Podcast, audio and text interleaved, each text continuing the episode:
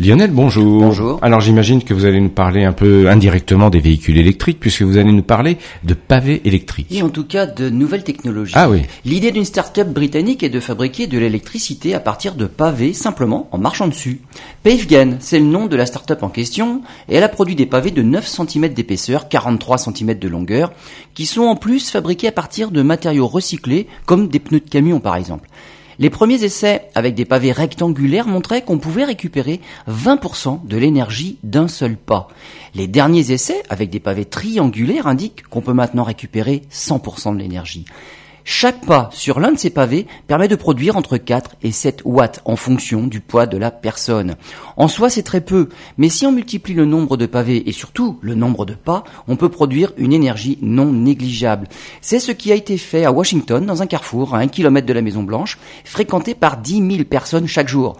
L'énergie produite est suffisante pour l'éclairage de la place durant la nuit. Le seul problème qu'il reste à résoudre, c'est le coût d'une telle installation qui s'élève encore en moyenne à 123 000 euros. L'installation deviendra rentable lorsque le coût passera à moins de 100 euros le mètre carré.